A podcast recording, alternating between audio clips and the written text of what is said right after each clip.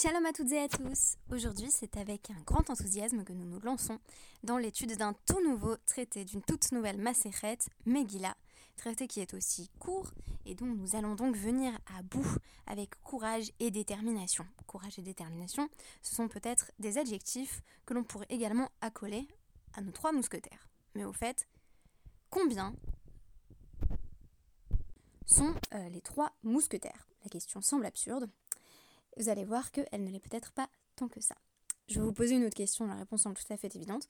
Pourim, a priori, c'est le 14 Adar. Non? Pas si sûr.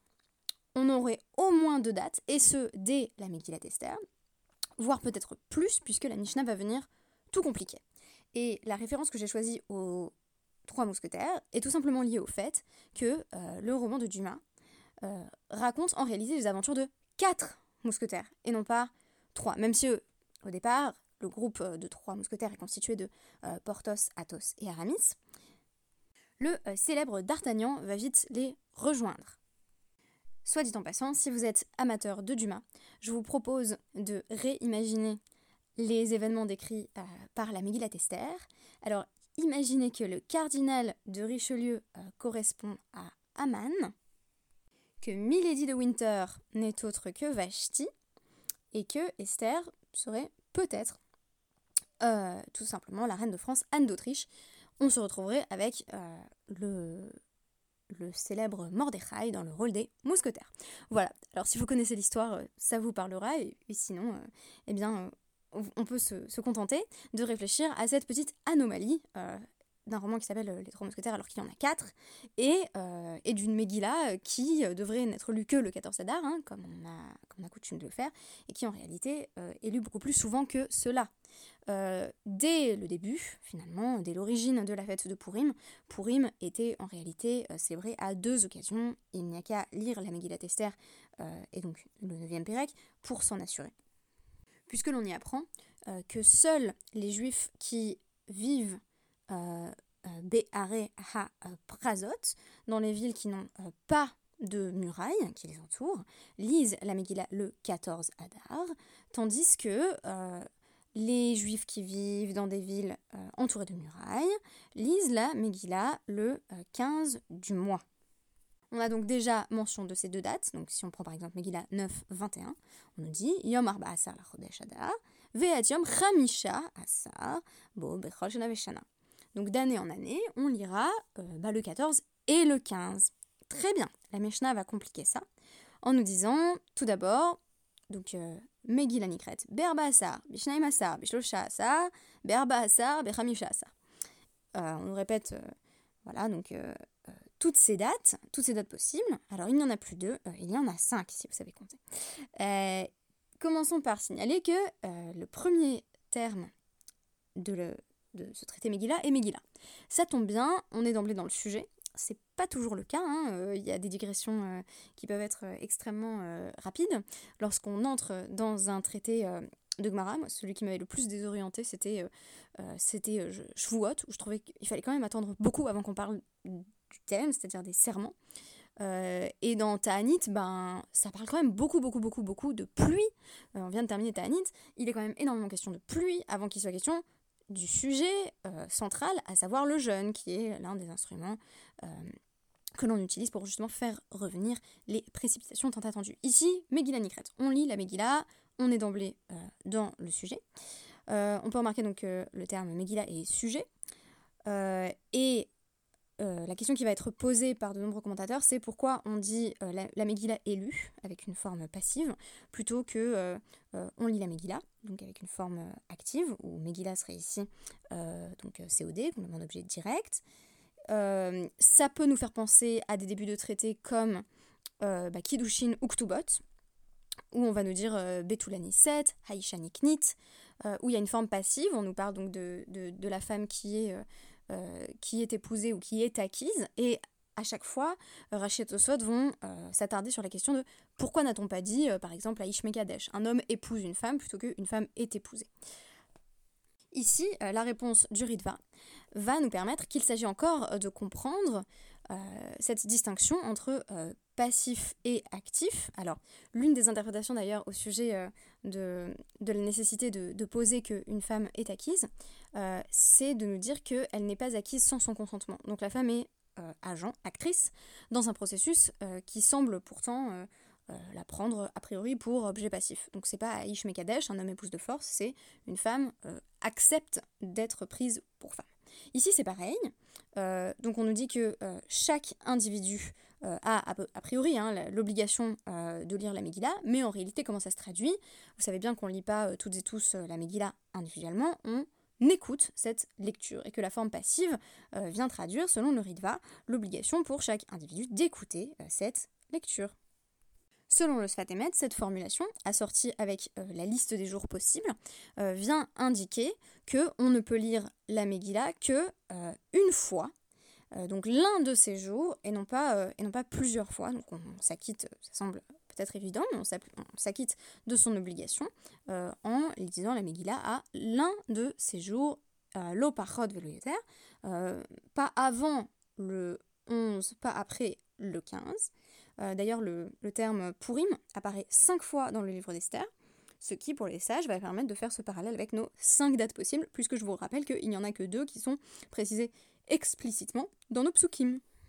Le Rishon Letzion, euh, dans son commentaire, va préciser à ce sujet, je l'ai tiré de l'édition Koren, euh, qu'est-ce que ça veut dire le yoter Ça veut dire que si on a dépassé le 15, eh bien on ne peut plus rattraper euh, la mitzvah, on n'a tout simplement euh, pas accompli la euh, mitzvah positive de lecture de la Megillah, dont je vous ai dit qu'elle se traduisait essentiellement par une écoute de la Megillah. Alors maintenant, on va avoir notre différence, déjà suggérée par la Megillah d'Esther, entre Krachin Hamukafot Choma et Kfarim ve Ayarot Gedolot.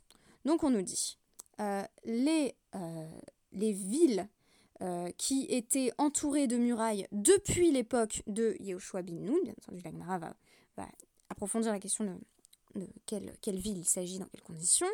Euh, là-bas, on lit la Megillah euh, le 15 Adar, un petit peu comme il avait été suggéré dans la Megillah d'Esther. Tandis que ailleurs, dans les, Kfarim, les villages et les grandes villes, on lit le 14 Adar. et là, chez Hakfarim, Magdimim Liyom Ha-Knisa. Mais dans les villages, on peut euh, avancer jusqu'au euh, lundi ou au jeudi, donc littéralement le, voilà, le, jour du rassemblement. C'est-à-dire euh, les lundis et le jeudi, lorsque les bâtés d'inim sont ouverts, lorsque on lit la Torah publiquement. Et donc, après l'Agmara va, procéder à toute une série de calculs savants pour montrer que ça ne peut pas être avant le 11 ni au-delà du 15. Donc en gros, ça couvre toutes les dates possibles.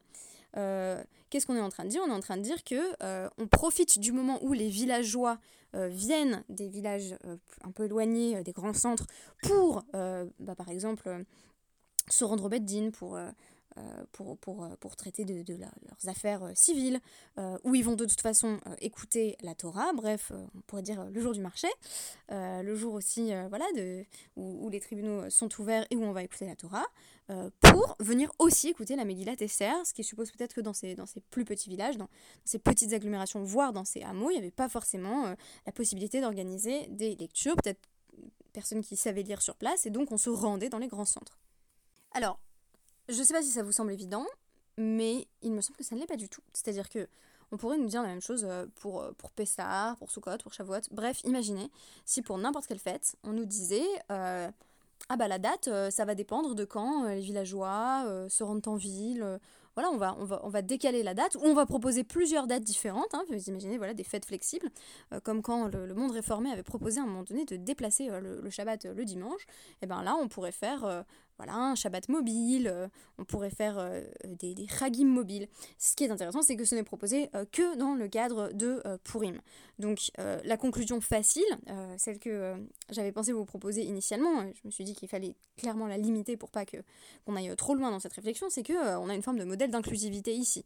On fait en sorte que finalement chacune, chacun soit couvert par cette obligation de lire la Megillah et on crée des conditions euh, qui rendent cela possible.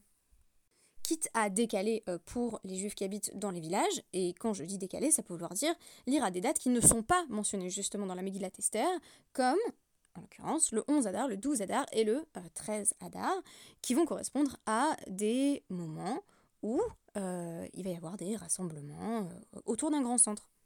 Le Ramban, à ce sujet, va s'interroger sur la spécificité euh, de Purim en tant que euh, fête qui, justement, présente d'emblée deux dates. C'est peut-être aussi une spécificité, c'est-à-dire que euh, vous ne trouverez pas ça sur les autres Chagim, si vous lisez attentivement la Torah, avec son interprétation dans, la Gemara, on nous propose en général pas euh, plusieurs dates. Une bonne exception qui serait intéressante d'analyser, ce que je ne ferai pas en détail aujourd'hui, ce serait Pessar avec une sorte de rattrapage de Pessar Chéni. Euh, c'est pas exactement la même logique, euh, parce que là, on pourrait dire que le faire le 11, le 12, le 13, le 14 ou le 15, ce serait exactement équivalent et qu'on a des paramètres précis pour le lire, euh, notamment le 14 ou le 15, qui correspondent à des exigences géographiques, tandis que Pessar Chéni, c'est déjà une forme de rattrapage, donc c'est pas exactement comme le premier Pessar, mais c'est ce qui y ressemble, selon moi, le plus. Alors, revenons à la question euh, du Ramban. Pourquoi nous avoir proposé, dès la Megillat Esther, deux jours, ce qui fait la spécificité de euh, Purim? Eh Tout simplement parce que l'histoire de Purim se déroule euh, entre la destruction du premier temple et la, euh, et la destruction du second temple.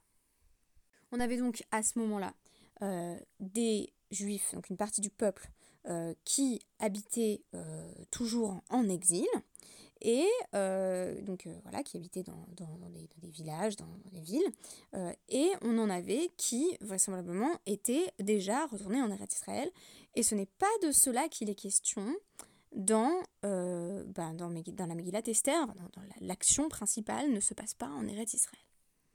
Donc, ceux qui étaient euh, les plus en danger euh, et ceux qui auraient pu être touchés particulièrement par les décrets de Haman, ce sont ceux qui étaient sous le contrôle de Achashverosh, dans les, dans les Médina ou Médina de Achashverosh, et c'est ceux-là qui vont finalement euh, euh, exprimer leur gratitude le 14 Adar.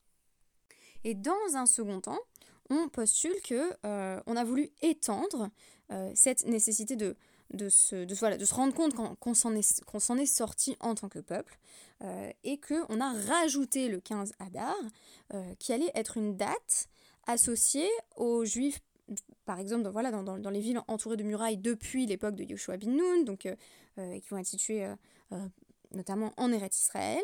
Et euh, ces célébrations du 15 Adar, elles vont être, euh, voilà, elles vont être associées à des juifs qui, eux, n'ont pas directement risqué leur vie ou qui n'étaient pas autant en danger.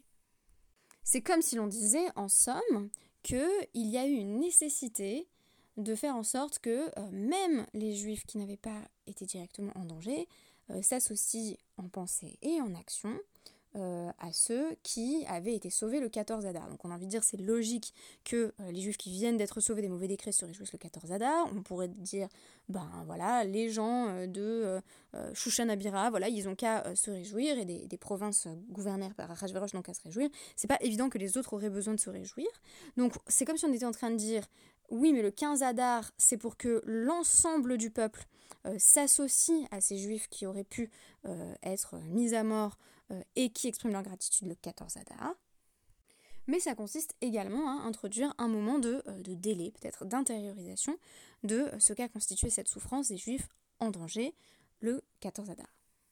Bref, ce que l'on peut retenir, c'est que euh, Purim est peut-être la seule fête mobile, en tout cas la seule fête à être aussi mobile.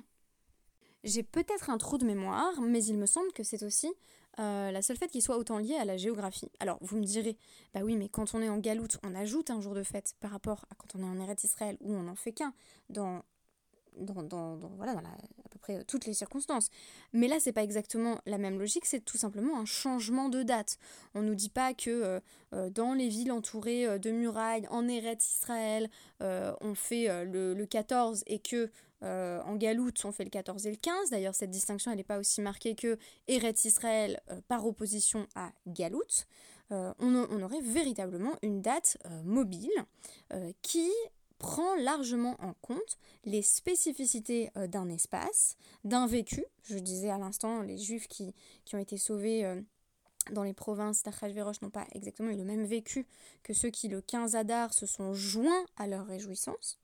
Euh, et ensuite, on a cette inclusivité particulière ici, qui consiste euh, à faire en sorte que s'associent à la lecture de la Megillah les habitants des villages, en rajoutant la lecture, euh, cette possibilité de lire le 11, le 12 et le 13 Adar.